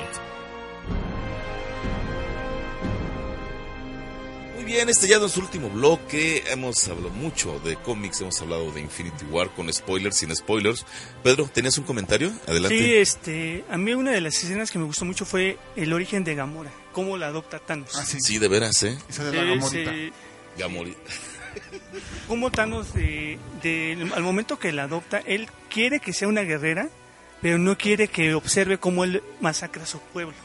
Ajá. Eso es una, una escena muy... Fíjate que yo siento Muy. Thanos desde los cómics era un ojete, pero siempre llegó a sacar cierto lado muy sentimental. Un lado un poco más humano. Bueno, Más humano. Pero sí, pero se ma- tenía su lado, como que Thanos de repente era muy cursi también. Ah, pues sí, estaba totalmente enamorado de la muerte. Es que va una contradicción ahí. Por un lado tiene una hija Pero una a contradicción la que chida. la hace sufrir y la despedaza y le jala las tripas. Y por el otro lado tiene una que ama, que no es su hija y que él quiere encaminarla para que de alguna manera ella pueda ser su sucesora. Claro. Pero también es que si analizas desde las historias, como que Nebula era más, era más parecida a él que Sí. Gamora. Entonces, Por eso creo que- esperaba más de ella. Ajá, yo creo que por eso. y es como dicen, Quiso ¿no? moldear un carácter Este, diferente. En la primera, ¿no? Que Nebula eh, le dice, no, pues que cada vez que perdía contra ti, me mochaba una parte y me la hacía robot. Así de, ay, güey. Qué feo caso. Sí. Todo. Sí, yo creo que por eso mismo esperaba más de ella porque era más parecida a ella. Ajá, entonces- y, en- y cuando no obtuvo lo que quería, pues empezó a forjar ajá, a... y cuando Gamora le, la- le ganaba, Gamora, que no era ni su hija, pero la había tratado como ella, pues, pues cuando dices, ay, güey, ¿no? Bueno, y que antes de que se nos vaya el tiempo, el cambio de Stan Lee. Ah, el chofer del autobús. Era. eh, Yo creo que fue muy genial. Fue estuvo genial. cotorro, estuvo cotorro. Cuando están todos ahí viendo. Pero si se "¿Qué dan no- cuenta, los han son cada visto?". vez más pequeños. Ah, sí. No, claro, pues ya también el señor ya. ya. Espero que salga para Infinity War. Bueno, para Avengers 4. A ver cómo está ahorita el señor después de todo el relajo que lo han traído desde que se fue su esposa.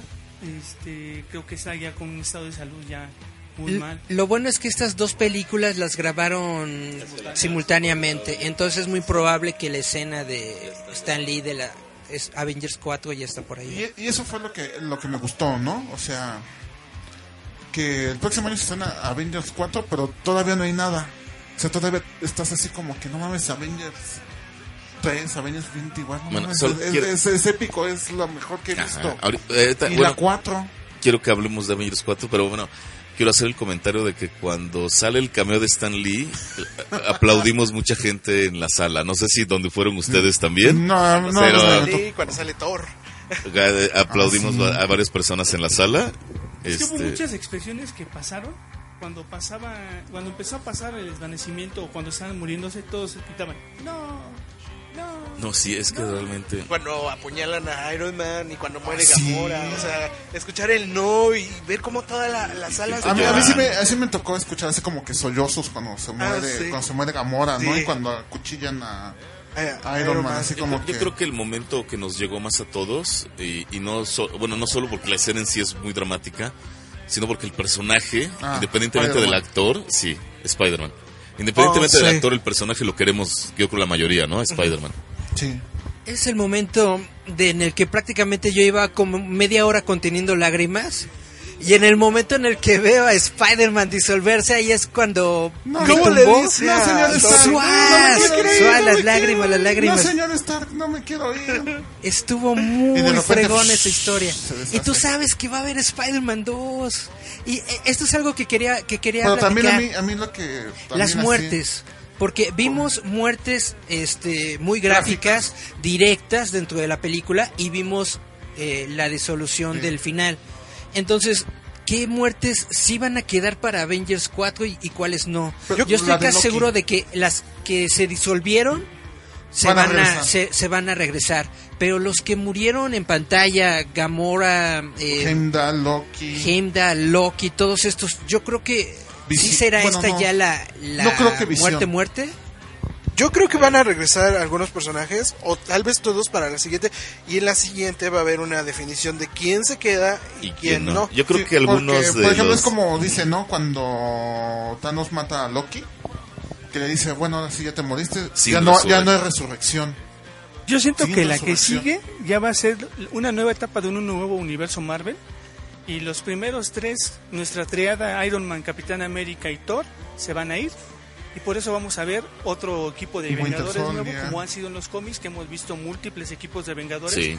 Y va a ser yo creo que un poco difícil que se sostengan sin esos tres. De alguna manera yo creo que van a estar en cameo en alguna forma, pero No, lo- ya a una película de mejor- Capitán América 4 o 5 yo creo que... No, No, ya, pero a lo mejor va a pasar, ¿no? Como en el cómic, a lo mejor este Sebastian Stan, es, bueno, el Winter Soldier va a quedar como Capitán América, ¿no? Como en el cómic un tiempo.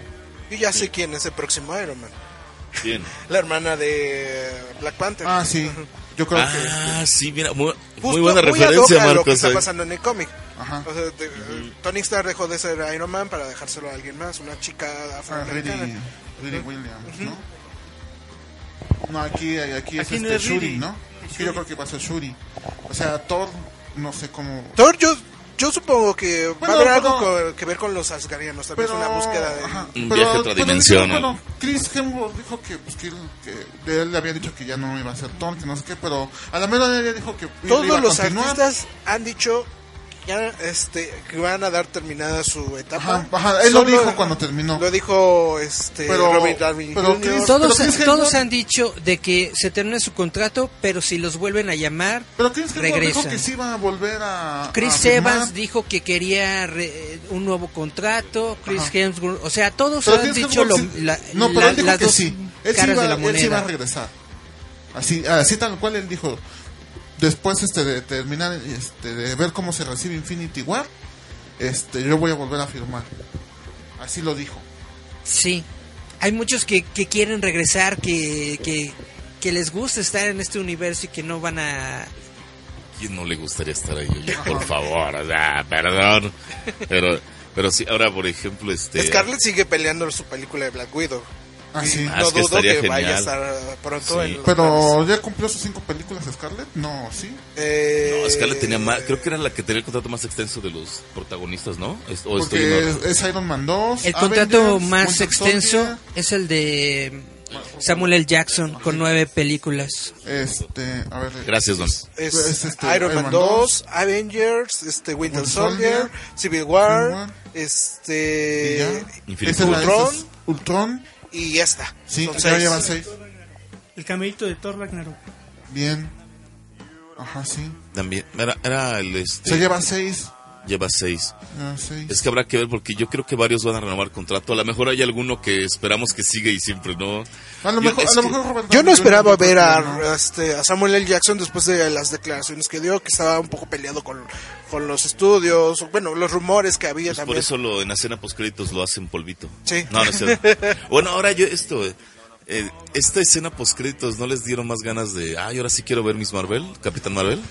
Sí, bueno, probablemente sí, pero por ejemplo, yo yo esperaba, bueno, a lo mejor ¿A quién así, querías que le así, mandara la así señal? mi, mi, mi, mi ñoño interior, cuando de repente se pone azul, yo esperaba que dijera 4F, 4F. 4F, Todavía, 4F. todavía no se puede. El, el gobierno de los Estados Unidos todavía está arbitrando la compra de Fox. Hasta el 2019 Todavía vamos a ver. dijeron que esto va a durar como 10 18 meses. O sea que 18 hasta el meses es más de un 2019 año. vamos a ver- Hasta el- mediados del próximo año vamos a ver la... Oh, Chihuahua. Noticias sobre hasta los el cuatro. próximo, hasta mediados del próximo año vamos a ver si sí o si no. Y entonces hasta mediados del próximo año es cuando vamos a ver cuál es el plan que tiene Marvel. Por eso no han dicho nada de la fase 4. De entrada- Se están esperando a que no caiga el plan. Si cae el plan, pues ya ni modo van a sacar otra cosa. Y si no cae el plan, va a venir la Fantastic Four Face, según yo. Los X-Men. Los X-Men. Lo, lo siento, mi ñoño interior quería que dijera 4F. 4F. No se cumplió, Charlie, pero eh, pues que a quién más de los de los personajes que sí tienen derechos, a quién más le pudo haber mandado la señal? Pues nada más. A Miss Marvel. Miss Marvel. Solamente. Ahora va a aparecer A, a Control. men- a menos que quisieran usar a Quasar. Hello, era para que fuera un mensaje para, para Coulson para Coulson. Así para. y los agentes de sí. S.H.I.E.L.D. Hello. Puede, Bueno, puede pero- ser también. bueno, también, Aquasar. una- una- Ay, una Quasar, pregunta. así de- Una, bueno, una pregunta que estuve viendo en internet, eh, bueno, en varios foros, en ¿qué es lo que va a pasar y si están conectadas las series de Netflix? Esa es muy buena pregunta. Porque, es porque se supone que las series de Netflix están, Conectadas. o sea, se- o sea, se viven en el universo. Yo tenía toda la esperanza del que al final viera a Daredevil haciéndose polvito, a Jessica, algo. Estuve toda la película esperanzado. Yo sabía que no iban a salir, Ajá, sí. pero tenía la esperanza. y- y, la esperanza murió. Pero En esa sigue pantalla negra que decía Thanos el regresará. problema este de digo por eso los guionistas de, de las series de DC de las series animadas no participan en películas por el problema que hay división de división de sindicatos entre televisión y cine Pero aquí habían dicho que, bueno, Netflix había dicho sí. Y, estamos, y, y nuestras series están dentro del universo Marvel. Sí, exacto. hemos visto La bronca, ¿no? la bronca aquí es de que la división de cine y la división de televisión dentro de Marvel tienen una fractura por la persona, ya no me acuerdo cómo se llama, el que era director de, de TV, que se peleó con Kevin Feige. Y entonces Kevin Feige dijo, ¿sabes qué? Fuck you el universo de la TV y ya no va a aparecer en las películas, porque al principio sí, Sí, estaban ajá, unidas. sí. En, el, en la fase 1, de hecho. pero todavía- Parte de la fase 2 todavía. Pero no todavía por algo ves en- Coulson pero es- Pero ya después ya no. Jones, o sea, en esta, O sea, en esta sí existen, se hacen referencias y todo, pero Kevin Feige específicamente dijo, yo no quiero estos güeyes en mi... Pero todavía en Jessica Jones En mi cajita ves- de arena, de- jugando de- con los de otros las niños. de Vengadores. habría que ver cómo qué es lo que viene en la cuarta En la tercera, etapa. eh, en las temporadas, ¿no? O- Bueno, en si, la- tiene, si tiene o no va a tener repercusiones. O sea, las repercusiones que va a haber, en, por ejemplo, bueno, ya en películas como Ant-Man, como en Miss Marvel. Ant-Man no dijeron en qué está situada entre Es- eh, es después de Infinity War o es antes. es antes Es un poco antes, pero yo creo que esta se va a intercalar. Ant-Man es justamente antes de, del inicio de, de Infinity War, porque ahí mencionan que tiene arresto mi- domiciliario, Domiciliario. y en el tráiler de Ant-Man lo vemos que tiene su... la Su- cosa esa que le ponen en el tobillo, ¿no? ajá. Entonces básicamente va a ser antes de, de Infinity Bueno, yo creo War. que yo creo que va a llegar a, o a lo mejor parte Justo del en el final, momento. o en las escenas post créditos se, se hace, se hace polvito. se va a ¿no? hacer polvito esta Wasp Igual y eh, eh, Hawkeye, que es otro de los que no vimos, puede entrar en Ant-Man. Posible, por como están en la Mm, situación, puede en ser. la misma situación, puede ser que pueda entrar este Hawkeye. nadie ha dicho nada sobre Adam Warlock y los soberanos Bueno, Que según hasta Guardianes de la en la Galaxia Galaxia 3. 3, sí no sea, entonces no, es- no lo esperamos en Avenger 4 no bueno quién sabe O es que luego no sabes ya. eh. sí es posible Es que el director de Guardianes, Tim Gunn, él dijo que el origen de Adam Warlock se iba a dar en Guardianes 3. Y si Guardianes 3 es después de Avengers 4, pues entonces no lo vamos a Yo ver. esperaba verlo. O puede ser, o puede ser que haya un cameo y te lo expliquen en Guardianes 3. Quién sabe cuál es el plan. Sí, o sea, toda la fase 4 ha, ha- ha sido top secret. O sea, todos sabíamos en qué iba a terminar fase 3. Pero fase 4 es nuevo. Lo, Es- lo de entrada es que sí hay Guardianes 3, Spider-Man 2, este, Pantera 2, Pantera 2. este, la tercera de Ant-Man Sí. y la tercera, este, La segunda de Doctor Strange. Ajá, exacto. Es todo lo que sabemos de Miss Marvel. etapa 4. Y Miss Marvel, Y Miss Marvel. inicia ya la... A ver qué tal... ¿Qué tal está? Ay, bueno, es que a mí me gusta mucho el personaje de Miss Marvel, por eso dije, ah, pues qué chido que va a aparecer, aunque a mí la actriz no me termina de, De hecho, convencer, de pero... hecho, la fase 3 termina con Miss Marvel. este, este no es el final de la fase 3. No, No, se termina en Captain Marvel, perdón. Captain, bueno, sí, aquí le voy a llamar Sí, lo que Captain pasa es que, Marvel. bueno, tantos años siendo Miss Marvel, esto. Y ahora te la cambian. Y Y, ahora Miss Marvel es una latina que se Marvel. transforma Sí. en cosas. Bueno, ahora la pregunta obligada. A ver, alguien pásale un micro a Pedro, a Pedro Santana. Sí, la ¿Qué Miss Marvel esperas? actual tiene manos de chico. Sí, ¿verdad? Sí. Ah, ¿verdad? sí, es musulmana. Está mala. Sí. No, olvídalos, los de la tele, olvídalos, güey. Sí, no, no Esos manches. dejaron de existir después de. Eh, también es un mito, como Cuatro Es- también es un Fantásticos mito tres. como Cuatro Fantásticos 3. Agarrar tu tele un canal que no era. Ajá, exacto. Según había leído por ahí, y Stanley también lo dijo, que quería verlos de revuelta, pero en otra, en otra forma de producción. Claro, Pues, A lo mejor con el Disney Streaming, ¿no? Que va a haber. A lo mejor, pero digo, por algo en los cómics ya los van a matar, ¿no? Salió A los esto, inhumanos. Inhumans este, este mes, ¿no? Me parece. Antes de que se me vaya el avión, ¿vieron el tráiler de Spider-Man? De una animada que van a estrenar para fin Ah, de sí, año. claro. Es Sí, la que va a salir eh, parte del streaming. Es uno Sí, de, de- los, de- de los que va a apuntalar el Disney. streaming de Disney. mira, ah. También, Vamos a ver, a está. Está basada en el segundo Spider-Man de Ultimate, ¿no? Sí. Sí. Se, se ve que Se ve pinta. interesante. Pues a ver. Ahora están a Baseri. Se ve muy chida esa animación. Está basada en Spider-Verse, de hecho. Porque vamos a ver al Spider-Man de Miles Morales. Que se encuentra con el Spider-Man de Peter Parker. Al Spider-Man. Juntos van a ver a otros Spider-Man. Spider-Mans. Sí. Ya Spider-Man. me meta el roboto se deslinda de los comentarios del señor. ¿Qué? Ah, pensé que. Spider-Man era por mí, güey, pero no. Ah, no. Este, pero ahora todo esto. A ver, Marco, vas y ahorita. Spider-Man. Ah, va. Bueno, ya casi nos vamos, nos queda poco tiempo. Entonces, a ver, este.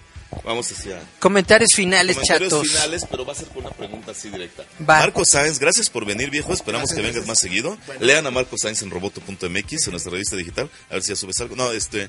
Y la pregunta como obligada, como comentario final. ¿Qué esperas de Avengers 4? Espero que sea tan buena como esta, como Avengers Infinity War.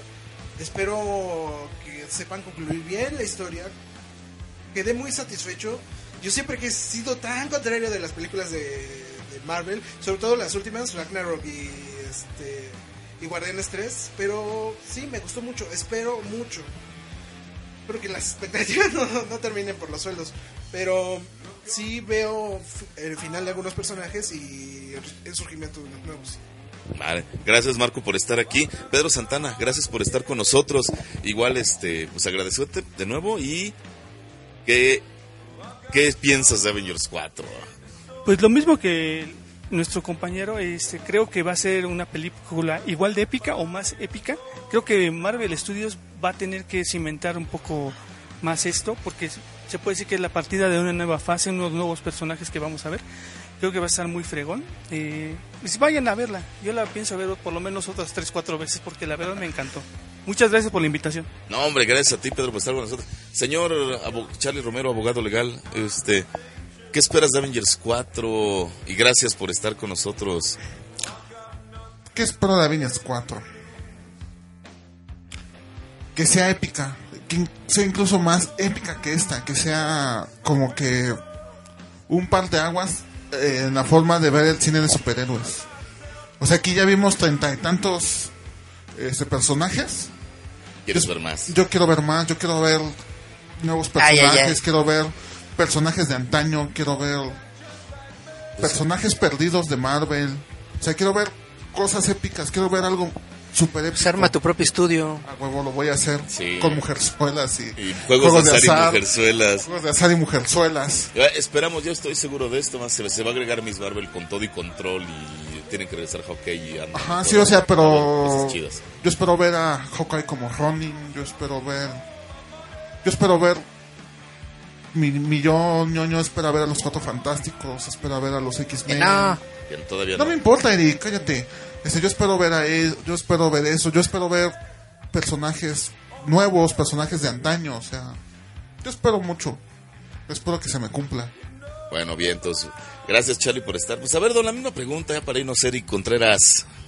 Bueno, pues muchas gracias por escucharnos. Recuerden ver roboto.mx y la pregunta, ¿yo qué espero de de Avengers 4? No sé, yo siento honestamente que Avengers 3 quitó de plano del horizonte a, a todas las películas de Warner, Sony, todo lo que están haciendo los otros estudios. Se murió el universo por DC. completo en comparación con lo que está haciendo ahorita Marvel. Entonces, la siguiente película tiene que ser el siguiente escalafón de lo que está haciendo Marvel.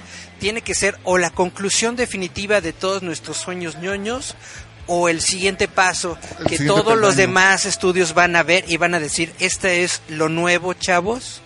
¿O te o hace lo mismo que nosotros o estás fuera del, del Pobre mercado? DC Comics. Ah, se Pobre- murió, se murió. Recuerden leer roboto.mx en donde hablamos de todos estos temas y más. Y más, pronto. Vamos, reseñas de Infinity War próximamente. Va a haber Este, como si- chorro mil reseñas de si una. Bastantes reseñas. Bueno, pues yo soy su amigo Guillermo Telles. Yo espero que Avengers 4 obviamente tiene que cerrar este muchas dudas que quedan en Infinity War y que lo hagan bien, que es lo que quiero, y que sea una película épica que igual te emocione, te haga llorar, te haga te haga sentir, porque al fin y al cabo el cine debe provocarte emociones. Nos vamos, a veces ya hacemos mucho de aspectos técnicos. Es que el CGI, es que esto, es que lo Es eh, que el traje. es que el traje y todo, ¿no? O sea, te tiene que hacer, tiene que ser emotiva y Avengers Infinity War es emotivo. Marvel ha sido emotivo, toma riesgos y lo hace bien en Sí. cuestión de cine. Pues nos despedimos. Warner. Vámonos. Lo ames o lo odies, Marvel no te es indiferente. No, exacto. Y se acabaron los spoilers. Se acabaron los spoilers, pero vayan a ver al cine ya después. Spoilers, Luego le- spoilers, spoilers, spoilers. Romero en Facebook y le, y le ponen ahí. Spoilers, spoilers. Ahora vam- vámonos con dos rolas, un homenaje a Spider-Man, que paz descanse.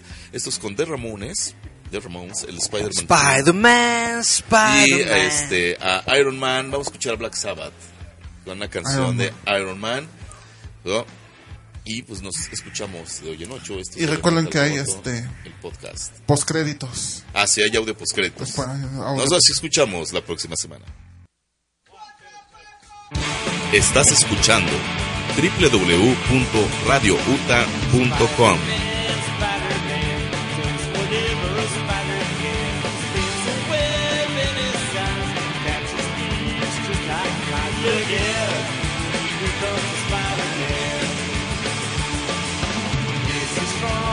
his bird. He's got radioactive blood. Can't sleep from the thread. Take the blood over here. There goes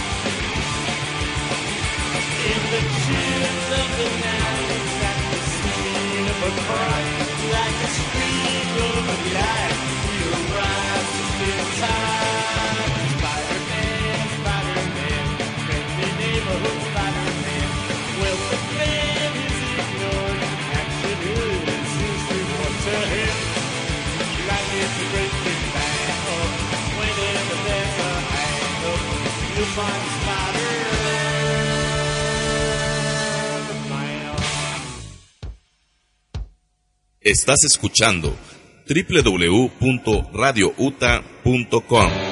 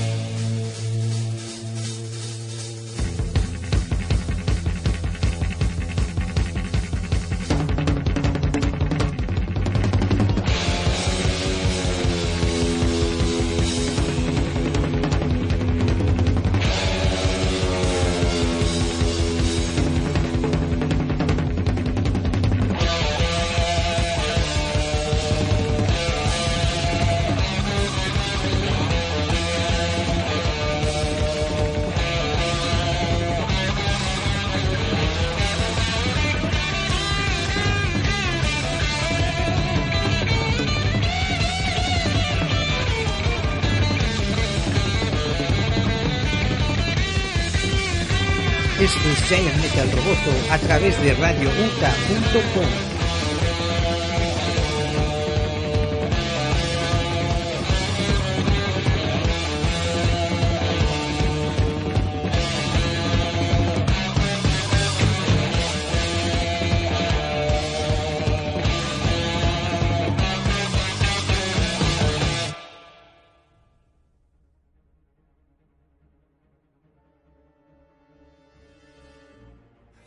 amiguitos, es una película nada más.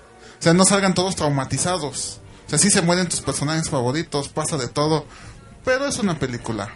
Vayan a verla y disfrútenla. No se traumen tanto.